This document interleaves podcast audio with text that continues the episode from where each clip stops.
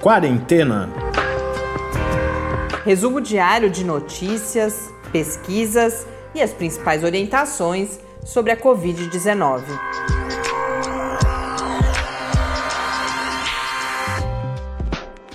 Quarentena, dia 165.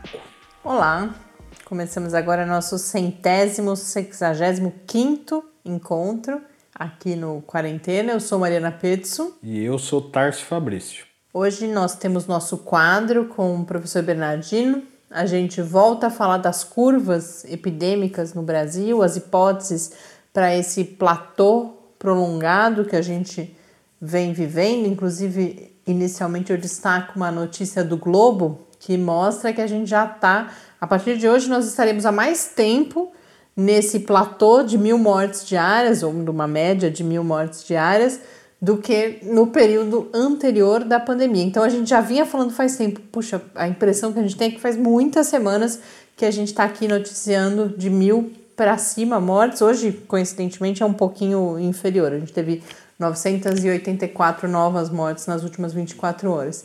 E agora essa matéria do Globo chama atenção para isso, que já faz mais tempo que nós estamos noticiando de mil para cima mortes diárias do que todo aquele período anterior. Então, a gente fala novamente sobre isso com o professor Bernardino, detalha alguns aspectos que ele já trouxe em conversas anteriores e começa a falar em algo que tem aparecido em outros estudos, que é alguma proteção, embora bastante instável, derivada do fato de que a gente tem mais pessoas que já passaram pela infecção e, portanto, ao menos por algum tempo, estão imunes e que formam uma espécie de bolha, alguma coisa que protege as outras. Mas qualquer mudança no nosso padrão de movimentação, como por exemplo, e é sobre isso que eu falei com ele também, é, uma possível retomada das atividades escolares, estoura essas bolhas de certa forma, e aí a gente pode ter uma elevação na pandemia. E a gente fala, claro, também rapidamente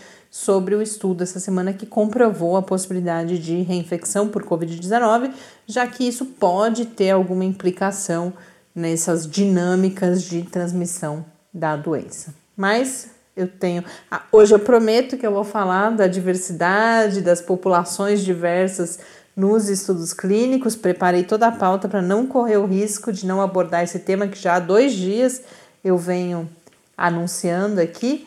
Mas antes disso, a gente vai aos números. Hoje no Brasil são 3.761.391 casos oficialmente registrados, com 118.649 mortes, um acréscimo, como eu já adiantei, de 984 mortes nas últimas 24 horas. De fato, fazia tempo que a gente não tinha um número abaixo de mil nessa contagem das 24 horas, mas como vocês vão ver nessa matéria que eu trago do Globo, a gente continua sem uma indicação de queda. O que a gente tem é, é essa estabilização aparente em um número muito elevado de casos e de mortes. No mundo, segundo a Organização Mundial da Saúde, são 24 milhões 21.218 casos de Covid-19. Na John Hopkins, 24 milhões 290.710 casos, com 828.134 mortes. Como eu disse, o Globo fez essa uma matéria bastante, um levantamento bem interessante, uma comparação no marco de seis meses de pandemia no Brasil, em que o, o dado que é destacado é justamente que nós passamos, após o primeiro óbito, 80 dias até chegarmos a esse patamar de cerca de mil mortes diárias e já faz agora 80 dias que estamos nesse patamar, nada indica que isso mudará nos próximos dias, então estaremos há mais tempo nesse platô de pelo menos mil pessoas mortas diariamente. E é importante falarmos em mil pessoas mortas. Hoje, na entrevista com o Bernardino, eu percebi muito, na conversa com o Bernardino, eu percebi muito isso, que é, até um comentário que vocês vão ver que eu faço para ele. Nesses, foi uma coincidência sair realmente essa notícia do Globo hoje, porque uma reflexão que eu fiz com o Bernardino a partir de algo que eu senti. Naqueles primeiros dias, a gente noticiava primeiro dezenas de mortes e depois centenas de mortes. Isso nos tocava tão profundamente. E agora, há quanto tempo a gente está falando em mil mortes diárias e essas mortes viram muito mais esses números mesmo uhum. do que a gente pensar em pessoas que estão morrendo. Então, é, mas essa é uma conversa que a gente faz daqui a pouco. E aí, essa matéria do Globo, outros aspectos que ela levanta é que, apesar da gente estar tá nessa aparente falta de mudança, é uma situação dinâmica. E por quê? Porque a pandemia ela se pulverizou então, se lá atrás, antes desses 80 dias, a gente tinha algumas poucas cidades concentrando esse número que levava às mil mortes diárias, hoje isso está muito mais disseminado pelo território nacional e o, os focos principais mudaram.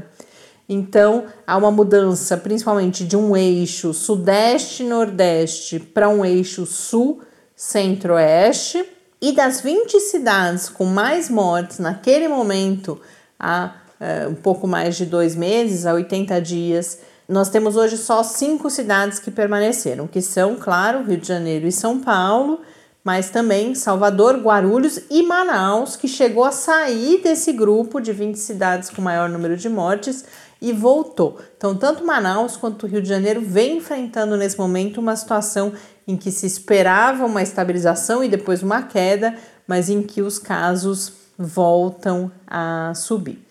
E aí, um, um outro levantamento mostra uma alta das mortes, um levantamento, nesse caso, do Ministério da Saúde, divulgado hoje, uma alta de mortes em metade dos estados brasileiros. Então, em três estados, a gente teve na última semana um número maior de mortes do que nos sete dias anteriores.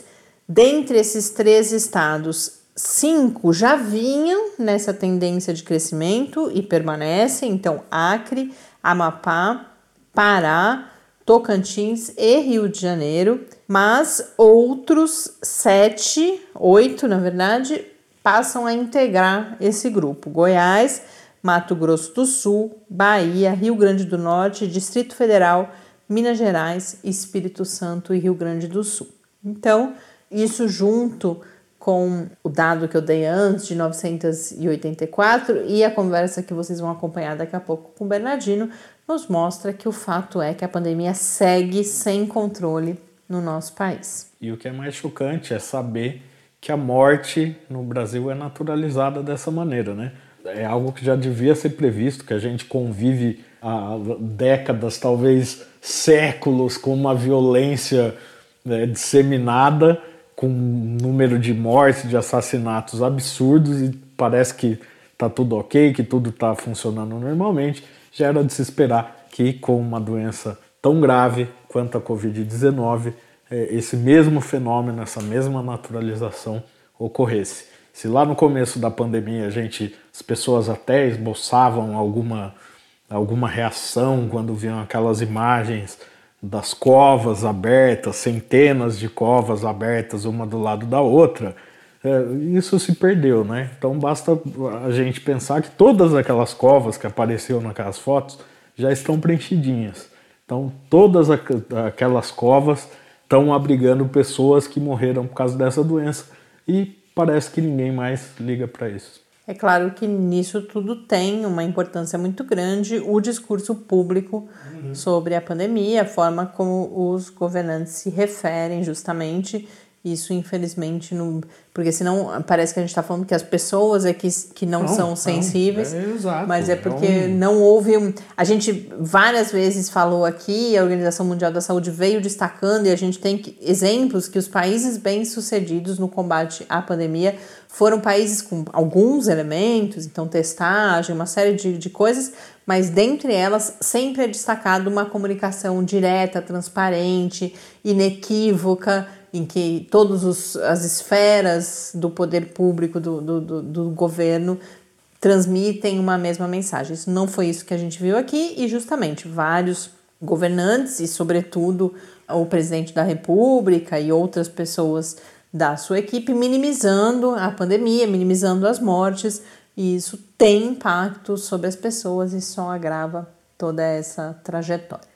A gente vai voltar a falar sobre isso na, na conversa com o Bernardino, mas antes eu não podia deixar de registrar aqui algo que naquela mesma linha, a gente sempre faz questão de tratar de alguma forma temas que tiveram visibilidade na mídia nos últimos dias, tanto para eventualmente complementar as informações, mas porque a gente sabe que tem algumas pessoas que se informam quase que unicamente aqui pelo quarentena, então a gente não pode deixar de compartilhar alguns assuntos, embora já tenham recebido bastante visibilidade. E um deles foi o estudo publicado ontem na Nature sobre mais uma possível explicação para as diferenças do impacto da Covid-19 sobre mulheres e homens. Os dados são claros de que homens têm mais frequentemente quadros de agravamento e mais mortes por Covid-19. E agora, um estudo da Universidade de Yale, publicado na Nature, traz como hipótese, uma hipótese a partir da observação de alguns dados, que uma diferença de resposta imune entre homens e mulheres poderia explicar essa diferença. Uma diferença na resposta imune ou respostas imunes distintas já no início da infecção.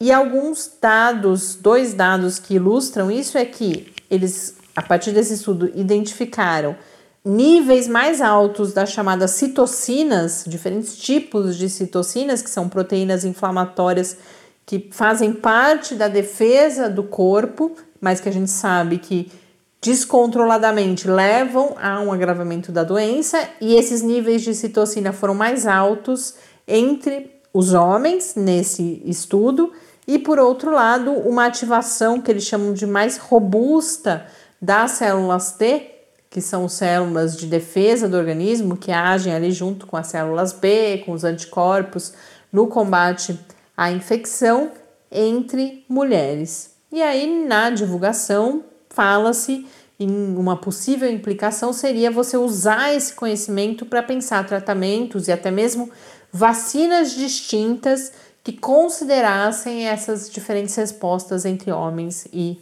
mulheres. Mas a gente faz tempo que eu não falo desse site aqui, mas eu acompanho um site que se chama Science Media Center, que é um, um site britânico em que eles sempre que sai um estudo de muita repercussão, não só na Covid, estudos médicos em geral, mas é claro que ultimamente tem se falado praticamente só de Covid, eles vão consultar vários outros especialistas não envolvidos no estudo para saber o que eles acham sobre aquilo. E nesse caso, há um único comentário ali, mas de um pesquisador que critica muito esse estudo, vai dizer que toda a metodologia utilizada não é muito robusta e que ele, no máximo, aponta caminhos futuros de pesquisa para entender uma possibilidade de diferença na resposta imune, mas que não há ali é, nenhuma evidência tão forte a ponto de você, por exemplo, pensar tratamentos distintos. Mas a gente segue acompanhando, a gente sabe que essa diferença entre homens e mulheres é um aspecto bastante importante, várias explicações já foram dadas, possíveis explicações, e muito provavelmente a explicação é uma combinação entre esses diferentes fatores. Vamos finalmente, então, agora acompanhar a minha conversa de hoje com o professor Bernardino. Perguntas e respostas sobre a Covid-19. Olá, Bernardino, de volta aqui no nosso encontro semanal, aqui no Quarentena.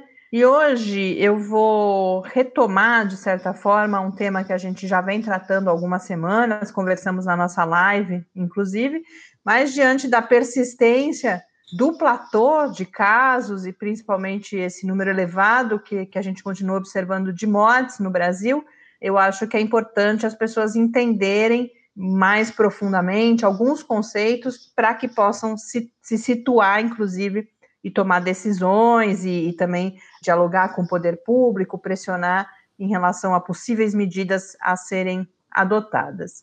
Então, a gente vem falando, ouve falar de uma suposta estabilização do, dos casos no Brasil, a gente observa esse platô, às vezes a gente ouve falar até em alguns lugares, olha, pode ser que haja uma tendência de, de daqui a algumas semanas a gente veja um, uma queda na curva, mas você vem apontando que é preciso olhar com muito cuidado para essa situação, porque há outras hipóteses que podem explicar esse platô que não o controle da pandemia, já que as ações necessárias ao controle não vêm sendo adotadas aqui no Brasil. Então, eu quero é, olhar para isso hoje por partes, para a gente entendendo melhor. E a, a, primeira questão, quando a gente fala dessa possibilidade que você já trouxe em outras conversas também, de que, na verdade, o que está acontecendo é que esgotou-se a uma saturação da nossa capacidade de detecção de novos casos.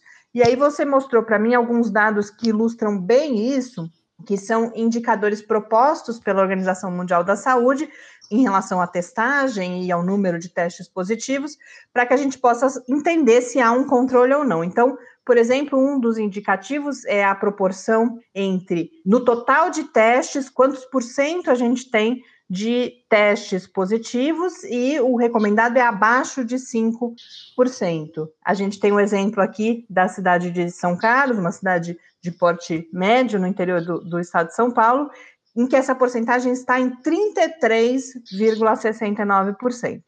E há um outro cálculo que pode ser feito, que é a razão de testes positivos em relação ao total de testes, que o recomendado é que esteja acima de 10 para 1, e aqui em São Carlos, mais uma vez, a gente está em 5 para 1, com um agravante que você traz também, que é, essas recomendações todas da OMS são para testes do tipo PCR e nem sempre é essa a realidade. Então, eu só descrevi aqui uma situação, queria que você nos ajudasse a entender esses cálculos que são recomendados pela Organização Mundial da Saúde, por que, que esses são indicadores propostos e como que a gente está longe disso no Brasil e como que isso pode, portanto, explicar esse platô tão longo que a gente vem observando.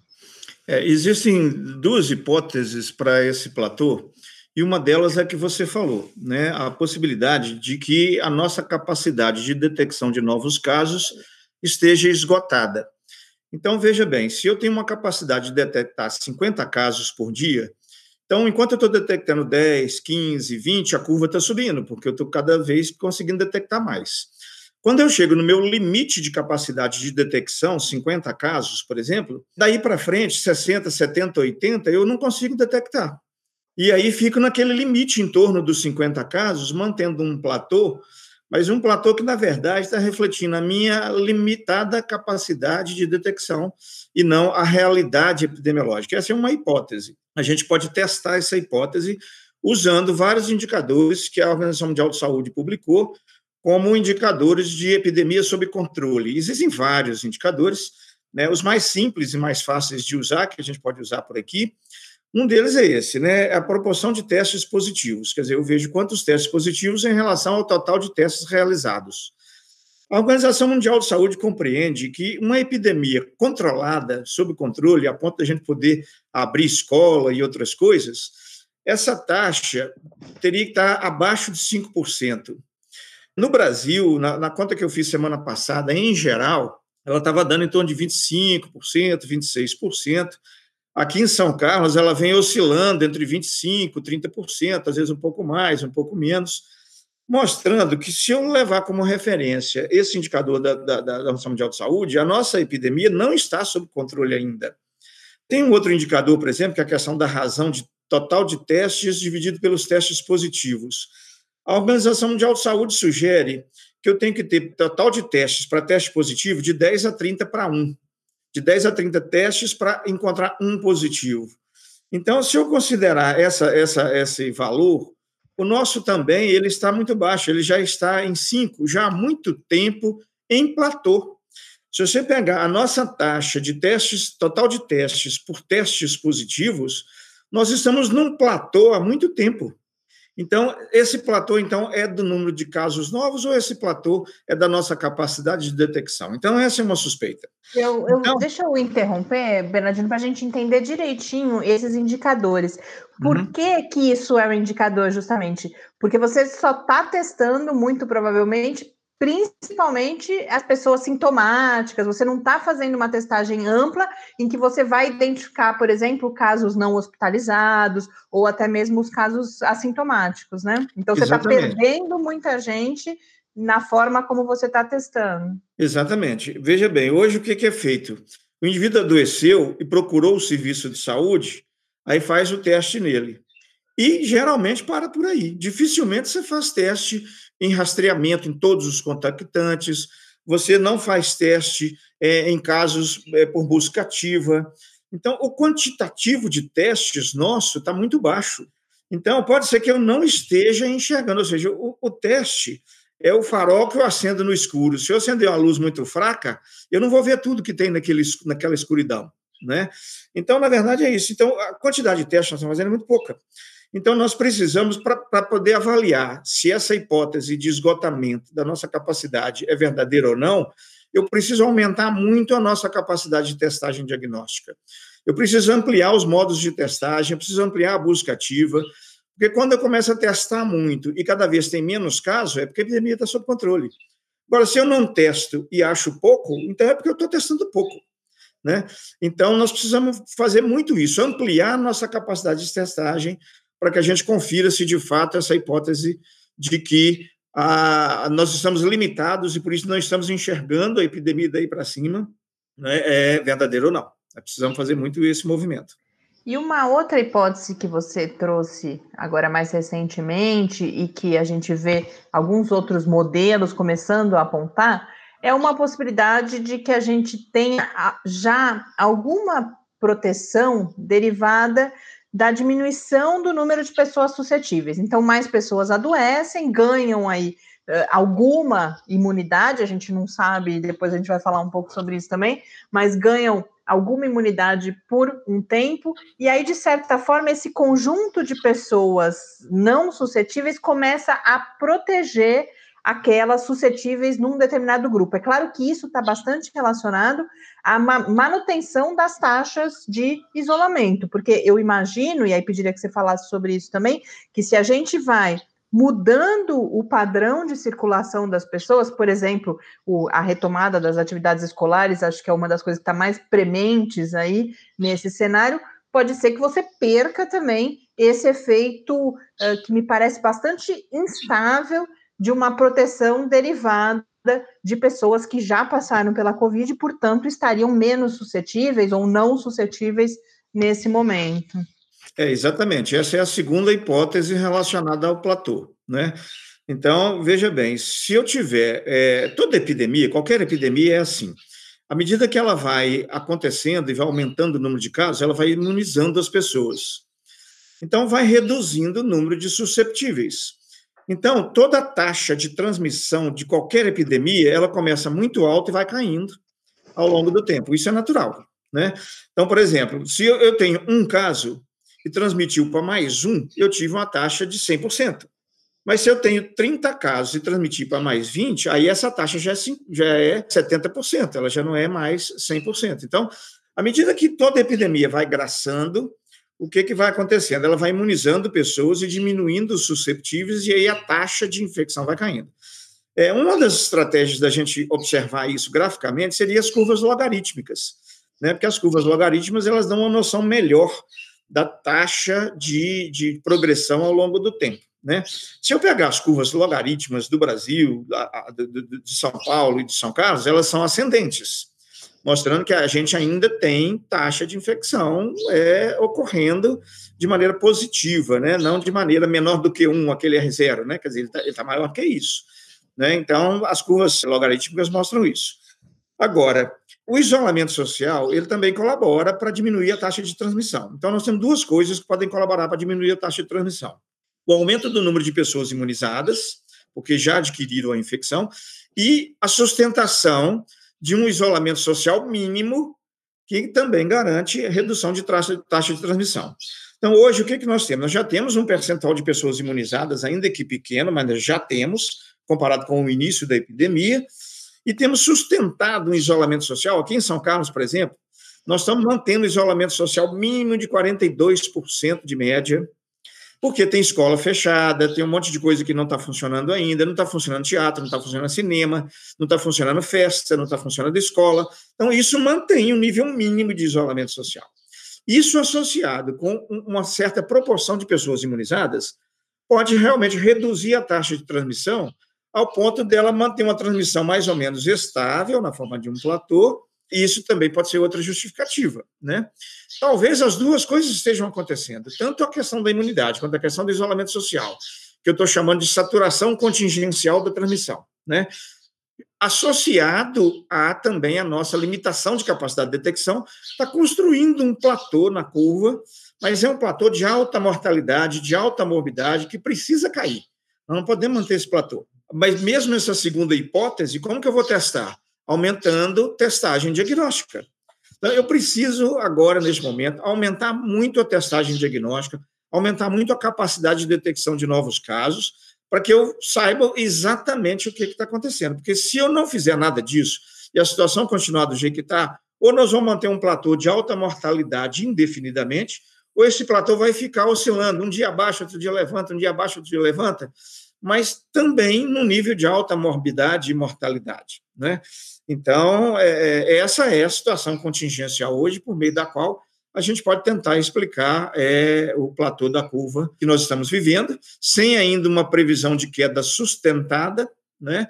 Outro indicador da Organização Mundial de Saúde, de epidemia sob controle, é uma queda de 50% no número de mortes diárias, sustentado por três semanas. O nosso número de mortes diárias não cai desse jeito, mostrando que a epidemia está realmente descontrolada. Uma epidemia descontrolada é altamente instável. Tanto ela pode começar a subir novamente, fazer uma nova onda de pico de uma hora para outra, quanto fazer quedas pequenas e oscilações. Agora, queda sustentada, persistente, só realmente depois que a gente tiver a epidemia controlada. Enquanto isso não acontecer, ou nós vamos ficar num, num platô oscilante, ou essa curva poderá subir a qualquer momento novamente. Eu vou me repetir um pouco aqui, Bernardino, mas eu acho importante para as pessoas entenderem porque uma a gente conversando em algumas coisas que você tem escrito, você coloca justamente essa questão da persistência desse platô, para as pessoas entenderem no tempo.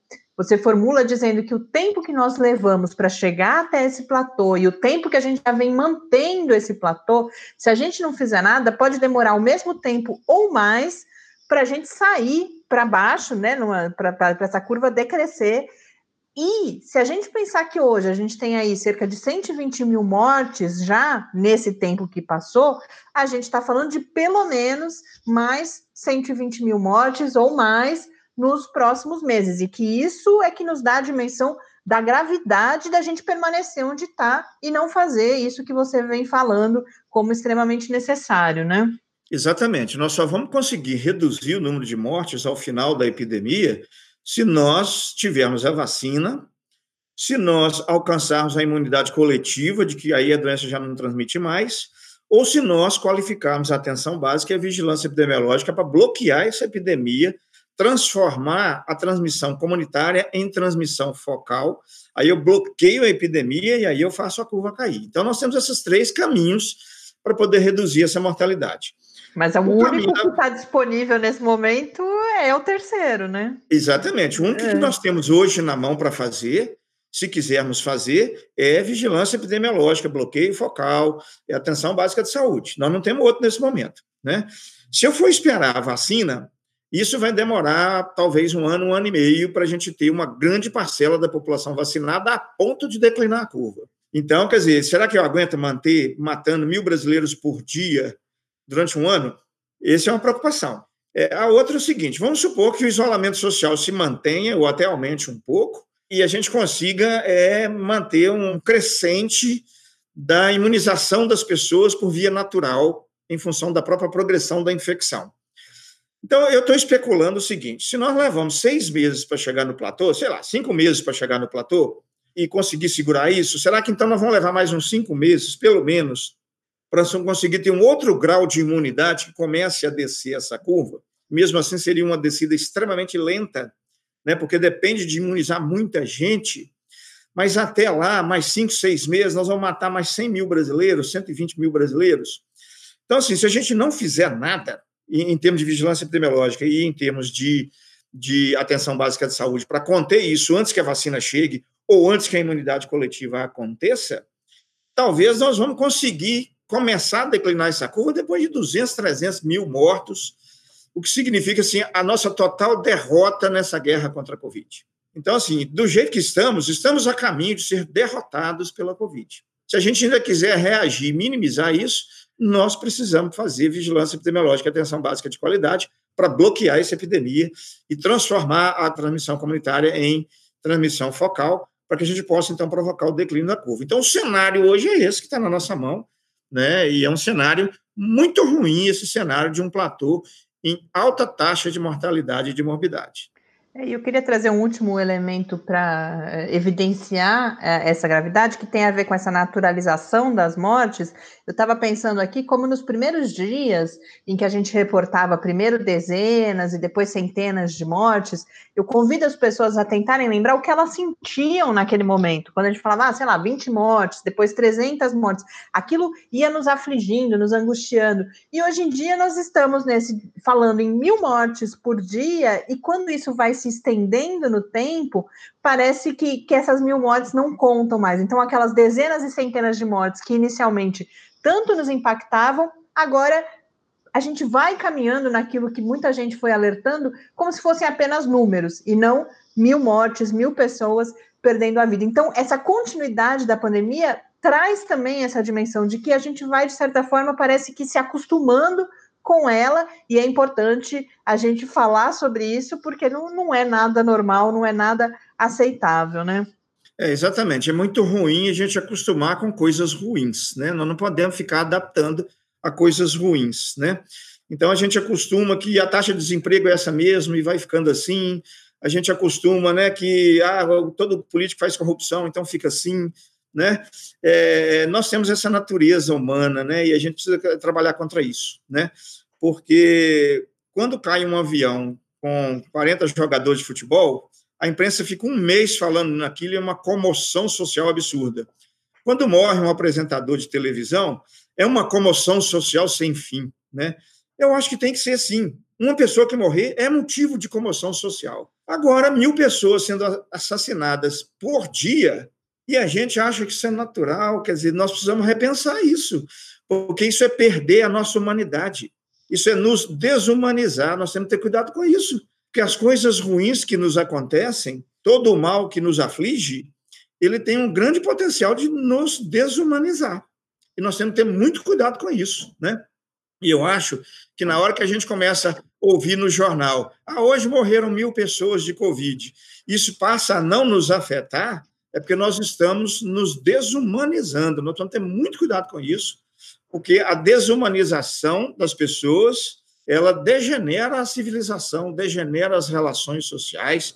Nós vamos ter muito cuidado com isso, porque é, esse processo de degeneração social levou a toda essa desigualdade brutal que nós vivemos, a pobreza, a miséria, a corrupção. Né? E se nós agora, diante da epidemia, nos desumanizarmos mais, nós vamos sair dessa epidemia numa situação muito ruim, pior do que que já estávamos quando entramos nela e nós temos que ter esse cuidado, né?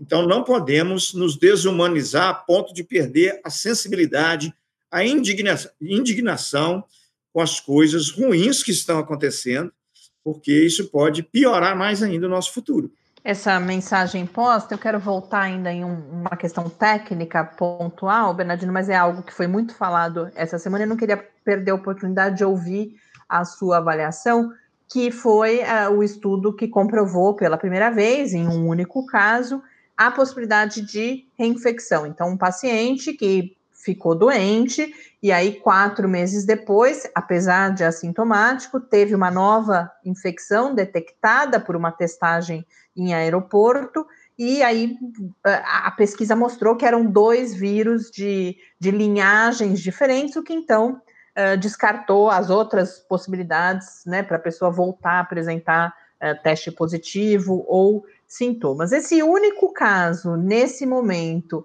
uh, o que, que ele deve nos trazer de alerta, ou a gente está falando de algo que é bastante raro, o que muda nesse cenário que a gente veio colocando antes, em termos de, de como nos proteger, de como combater a pandemia? Olha, neste momento, é, o que nós temos até agora é que esse é um evento provavelmente muito raro e que depende não só de características genéticas do vírus, algumas modificações genéticas do vírus, como também da própria questão imunológica de cada pessoa. Né? É, o que a gente tem, se eu fizer uma analogia com outras situações, quando eu tenho uma infecção por um determinado tipo de vírus, eu produzo uma imunidade que é generalista e que ela serve contra vários tipos de vírus daquela mesma conjunção. Por exemplo, é, vou, voltar no exemplo da dengue, né? eu tenho quatro tipos de dengue. Então, se eu, se eu tiver dengue pelo tipo 1, eu fui temporariamente imunizado contra todos os quatro sorotipos. Depois de um certo tempo, aproximadamente três meses, quatro meses, a minha imunidade fica específica contra o sorotipo 1 e ela passa a não funcionar mais contra os outros sorotipos que eu ainda não fui infectado. Então, eu posso imaginar que com o coronavírus aconteça algo parecido. Né? Então, eu tive o coronavírus agora, esse SARS-CoV-2, e fiquei imunizado não só contra esse tipo específico, mas contra outros, outros, outros tipos do SARS-CoV-2 com outras mutações. Mas essa imunidade mais generalista, ela pode ser temporária. E aí, depois de três, quatro meses, o que, que pode acontecer? Eu fico imunizado especificamente contra aquele SARS-CoV-2 que, que eu adoeci, mas outros SARS-CoV-2 com pequenas mutações poderão, então, me adoecer novamente porque aí o meu sistema imunológico já perdeu aquela característica generalista e ficou extremamente específico para aquele vírus que eu fui infectado. Então, qualquer modificação no vírus pode ser que ele me infecte outra vez. Agora, nós temos que pensar também existe uma diferença entre infecção e doença. São coisas diferentes, não é a mesma coisa. A infecção é a instalação do vírus no organismo. A doença são as manifestações clínicas, os sinais e sintomas que a pessoa apresenta em função da lesão celular provocada por aquele vírus ou da minha resposta imunológica montada contra aquele vírus. Então, se eu tenho só o vírus no organismo e esse vírus não está fazendo nada, mesmo que ele esteja fazendo, eu não estou sentindo nada, não está tendo nenhuma alteração de exame laboratorial, mas o vírus está ali dentro, eu estou com a infecção, mas não tenho uma doença. Isso pode acontecer com qualquer vírus, qualquer patógeno, isso pode acontecer. Agora, quando esse vírus lesa as minhas células, ou o meu sistema imunológico desencadeia um tipo de resposta que gera sinais e sintomas ou alterações de funcionamento de órgãos detectáveis em laboratórios, eu digo que eu estou com a doença. Se eu só tenho alterações laboratoriais e não tenho sintoma nenhum, eu digo que a doença é assintomática. Se eu tenho sintoma, eu digo que a doença é sintomática. Nessa questão da reinfecção, se eu tiver uma, uma imunidade generalista, a imunidade não impede de eu ser infectado novamente por qualquer vírus, inclusive pelo mesmo. Mas a imunidade pode evitar que eu fique doente, seja doente assintomático ou doente sintomático. A imunidade pode, inclusive, evitar que, mesmo diante de uma nova infecção, eu fique transmissor. Então, nós precisamos analisar com clareza essas reinfecções que estão acontecendo para saber o significado delas. São reinfecções que não têm significado clínico, não têm importância clínica nem epidemiológica, ou são infecções em que a pessoa está adoecendo de novo. E, às vezes, quando eu adoeço novamente, se o meu sistema imunológico não tiver uma resposta muito agressiva, provavelmente a doença vai ser branda. Se o meu sistema imunológico tiver uma resposta muito agressiva, pode ser que a doença seja mais grave. Então, tudo vai depender muito da interação entre o vírus e a pessoa. Por exemplo, é, isso tem a ver com a questão da vacina. Né? É, na questão da vacina, por exemplo, eu posso imaginar assim: a vacina vai impedir de eu ser infectado pelo vírus? É pouco provável que a vacina vá fazer isso. O vírus pode instalar no meu organismo, mas pode ser que o meu sistema imunológico reaja tão imediatamente que o vírus não consegue fazer nada e eu não adoeço, e aí a vacina vai impedir que eu fique doente. Mas pode não impedir que eu adquira o vírus novamente. Mas adquirindo o vírus, eu não vou adoecer. Esse seria o efeito da vacina. Mas a vacina pode não ter 100% esse efeito e pode fazer o seguinte: olha, ela vai permitir que o vírus entre no meu organismo, vai permitir, inclusive, que o vírus me adoeça, mas vai impedir que eu tenha doença grave. Esse também pode ser outro efeito da vacina. Se a vacina tiver o efeito de me impedir de ter doença grave, já é excelente, porque eu posso adoecer a doença leve, sara, fica bom. Então, isso já é excelente em relação à questão da vacina. Então, essa reinfecção até agora também vai ser assim ou não? Eu posso até reinfectar e não adoecer posso reinfectar e ter a doença leve. Agora, se eu reinfectar e tiver doença grave, isso pode virar um problema, né? Porque aí a imunidade não está servindo, né? Mesma coisa o raciocínio com a vacina. Então, assim, são casos que a gente ainda vai ter que estudar muito para entender melhor. É, qual a importância disso do ponto de vista da transmissão? Qual a importância disso do desenvolvimento de doença leve, moderada ou grave? Né? Qual a implicação disso na vacina? Então, essas coisas nós vamos ter que pensar ainda, estudar ainda, para entender melhor qual o significado dessas reinfecções. Até agora, o que a gente tem, que ninguém que reinfectou teve doença grave novamente a ponto de morrer. Nós não temos uma descrição ainda provada disso cientificamente. Temos algumas hipóteses em relação a isso. Nós não temos ainda uma descrição de pessoas que adquiriram o vírus e evoluíram para doença grave, coisa desse tipo novamente. E que se reinfectaram, reinfectaram por um vírus que mudou, não pelo mesmo vírus, ou seja, então a nossa imunidade contra o primeiro vírus está valendo.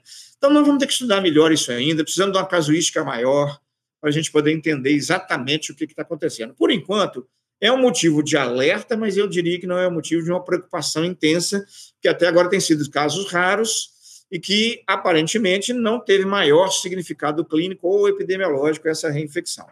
Mas nós não sabemos do futuro, é uma coisa que nós ainda estamos estudando, nós vamos ter que trabalhar com isso ainda para saber exatamente qual que é o significado dessa reinfecção por coronavírus SARS-CoV-2, né? Tá ótimo, Bernardino, muito obrigada. Vamos ver quais serão as novidades. A gente espera que tenhamos algumas boas notícias. A gente volta a se falar na semana que vem. Grande abraço, Mariana, a todos os nossos ouvintes. Semana que vem a gente volta a esticar esse assunto, porque eu acho que tem muita coisa na pauta aí ainda. Grande abraço para todo mundo.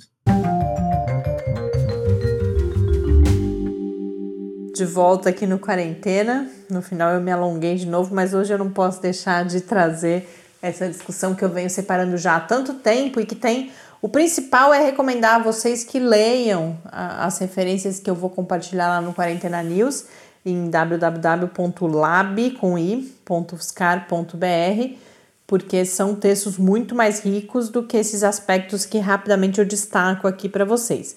Mas são quatro textos, três ou quatro textos publicados recentemente, e desde que eu vi esses primeiros textos, vários outros têm aparecido, alertando para uma falta de diversidade entre as pessoas que são incluídas em estudos clínicos.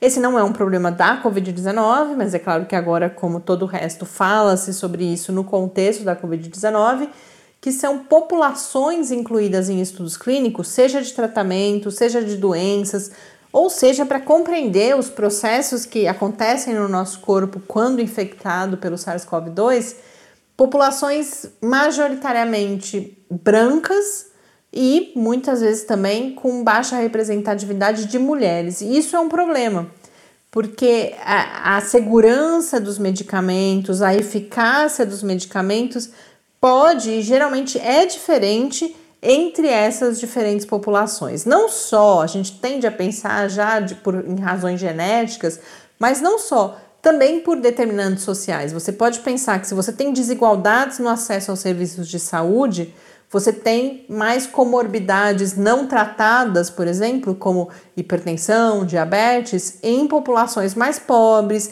em populações negras, que não têm acesso a esses serviços de saúde. E aí o efeito dos tratamentos pode ser diferente também por causa disso. Então, um dos textos que eu separei é da STAT, que vai dizer que um terço dos estudos clínicos relacionados à Covid-19 não tem, sequer tem a identificação de raça ou etnia. Então, é um, um, uma discriminação, um racismo que já vem daí, que não identifica.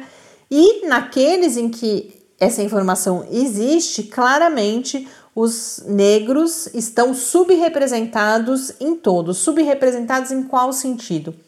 Tanto em termos da, da, da parcela que eles são da população em geral, mas também e principalmente em relação ao impacto da Covid-19 sobre essas pessoas, porque a gente sabe que o impacto é desigual, há vários estudos mostrando um impacto maior sobre as populações negras, e aí quando você vai para os estudos, eles praticamente não estão, não são incluídos. E aí a gente tem esse problema de medicamentos que podem vir a não ser ou seguros ou eficazes para essa população. E aí o JAMA vai trazer, que é o, o Journal, uh, o periódico da Associação Médica Americana, vai trazer um outro elemento para a gente pensar, que é por que, e aí junto com ele, o, um outro texto publicado no New England Journal of Medicine, quais são as, as, as explicações para essa subrepresentação. A gente tem uma primeira, que é sim o fato de que a maior parte dos cientistas são homens brancos e mesmo se a gente não levar em conta a questão de gênero, são pessoas brancas e isso acaba acarretando vieses, os chamados vieses implícitos. Então, também por isso a importância de políticas de ações afirmativas que ampliem a participação de pessoas não brancas e também mulheres, por exemplo, na realização da pesquisa científica, porque com isso você combate também a qualidade do resultado dessa pesquisa, que, que é mais abrangente em termos de refletir a realidade social. Então, um primeiro, uma primeira questão é essa. Um outro dado que eles trazem são os custos ocultos na participação nessas pesquisas, desde, por exemplo, o transporte. Muitas vezes você tem que ir até o hospital para realizar essas pesquisas e outros custos que podem estar envolvidos. E como você tem que pensar nisso para compensar as pessoas para incluí-las. A questão da língua, eles estão falando daí especificamente do contexto dos Estados Unidos e falando não só de negros, mas também de hispânicos, e aí você pode ter uma dificuldade de acesso pela, por não serem falantes uh, de inglês, ou mesmo se falarem, não falarem com muita fluência, dentre outros aspectos, e aí um que é muito importante a gente destacar, uma desconfiança também dessas populações, e aí principalmente da população negra, por conta de questões éticas do passado, em que pesquisas científicas foram realizadas com essas populações sem que fossem observadas. E aí, coisas inadmissíveis, há vários livros, há várias histórias que a gente poderia contar em relação a isso. Então você tem essa desconfiança histórica que é agravada pelo momento de tensão racial vivido, especialmente também daí no contexto uh, norte-americano, mas não só, a gente sabe que, que a gente tem bastante isso. Então, um, um sentimento, em grande medida, inclusive, eles mencionam isso, de não, esse serviço de saúde que sempre me tratou mal, que sempre me discriminou, não tem nada de bom para me oferecer e, portanto, eu não quero participar. Então, o desafio não é só uma falta de, de pensar nisso, ou uma falta de vontade por parte dos pesquisadores, embora exista, quando a gente fala em viés implícito, é disso também que a gente está falando, mas além disso, desafios relacionados a refundar essa relação, a ganhar essa confiança para que a gente tenha essa participação. Então, recomendo a leitura, muitos, muito mais detalhes estão nessas referências que eu separei para vocês lá no Quarentena News. Com isso, eu encerro o episódio de hoje. Um grande abraço e até amanhã. Até amanhã, fique em casa. Quarentena é uma realização do Laboratório Aberto de Interatividade para a Disseminação do Conhecimento Científico e Tecnológico da Universidade Federal de São Carlos, o LAB da UFSCar, do Centro de Desenvolvimento de Materiais Funcionais, CDMF, e do Centro de Inovação em Novas Energias, o CINE. Pauta, produção e apresentação: Mariana Pezzo e Tárcio Fabrício. Arte e design de Henrique Mateus. Desenvolvimento web: Eduardo Martins. Edição de áudio: Lucas Stefanuto. Apoio Fundação de Amparo à Pesquisa do Estado de São Paulo.